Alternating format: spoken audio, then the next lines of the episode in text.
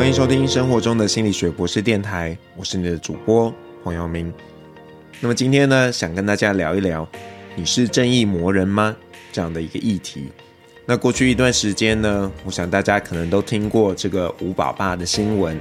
那从一开始，你可能会同情他们家的际遇，到现在可能心情有一点复杂。那如果你都还不知道哈什么是吴宝爸，那请你呢网络上搜一下。那我想之所以会有这样的一个心情上的转变，可能是因为大家在媒体中看到这些爸爸的一些行径，和你期待的有一些落差。可是这到底是吴宝爸的问题，还是其他人的问题呢？我们先不要评论吴宝爸的行为到底是不是有瑕疵，我们先想一想下面这个情境：如果你有一天在路上看到一个路人，他拿着很多的东西，你看他很像需要帮忙，于是就上前跟他说：“先生，需要帮忙吗？”结果他回你说：“哦，不需要。”那你应该会觉得心情有一点差，因为你的善意没有被肯定。可是。这个人没有跟你寻求协助，是你自己提出了一个他不需要的协助，所以当然没有被接受。那么同样的，在吴爸爸的例子上，他其实没有说他需要找工作啊，他只是因为没有钱带孩子去看病，所以他想要变卖东西来换钱，那才能带孩子去看病。当然，我当然不知道他是怎么想的，或许他真的没有想要工作，毕竟他的太太要照顾五个孩子，如果有一个人去工作。薪水如果不是很高，那也不是比较好的安排。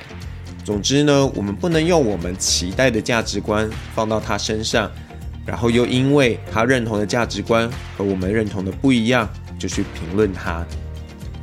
就像之前也有一个新闻，说到一个孩子，他家里不是很富裕，但是却去过很多国家，也引发了一番讨论。那事后呢，那个孩子的家人出面说明了背后的原委。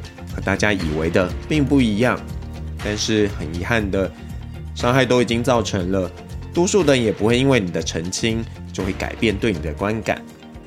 那为什么我们社会上有这么多的这种正义魔人？原因当然很多，其中一个很重要的因素就是，这些魔人往往都躲在荧幕的背后啊，也就是说，他们可以躲起来发表自己的意见，不需要为自己的意见负责。那讲难听一点，这些正义魔人其实就是在霸凌其他人。即使你的论点是对的，但是你有没有想过，到底你有什么样的资格可以去评论那个人？那第二个原因呢，就是因为这些魔人可能因为自己不能做那样的事情，就觉得别人也不可以，这有一点酸葡萄心理。反正我得不到的，自己不能做的就是不好的。既然我得不到。别人也不要想得到。还有一些人可能单纯觉得，每一个人的行为都应该符合善良社会风俗，只要有人做出违反这个善良社会风俗的事情，就会看不下去。像我们有时候带孩子出去嘛，那有时候就会有一些阿姨过来指点我们，说你们小孩应该要怎么样怎么样，不应该怎么样怎么样。那面对这些阿姨呢，通常都是微笑，然后快步离开。那有一些魔人呢，可能有点恼羞成怒，甚至会说：“好吧，那既然这样，那我也去做坏事。”这样的事情呢，其实现在就在发生，确实让人有一点苦恼。但是你在负气使坏的这个同时，魔人们不要忘了，还有其他的魔人会来给你批评指教。那你有没有准备好了？那到底一个社会该允许个体有多大的自由度？然后有多少又该是被社会所规范的呢？像是从疫情以来，到底要不要戴口罩就一直被讨论。在一些西方社会，持续的有人认为，你要我戴口罩就是违反我的基本的权利，我的自由意识，所以我不戴口罩。我们能够做的是什么？其实就是尝试去同理每一个行为背后的动机。你想想看。如果你不是和一个人贴身的相处，那你基本上都只看到他部分的样貌。那既然是这样，在你要评论一个人之前，你一定要提醒自己，他之所以会这么做，可能是有其他的原因，和你想的可能不一样。就像日前在 B 站上有一个罹患癌症的年轻女生，她因为拍了一些看起来不太像癌末病人会拍的影片，结果惹来了很多的一个争议。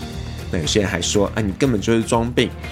但这女生觉得，她只是想要分享自己这个生病的心情，特别是给这些其他的癌症患者一些鼓舞，让他们不要觉得今天罹患癌症，自己的人生就是结束了，就只能病恹恹的。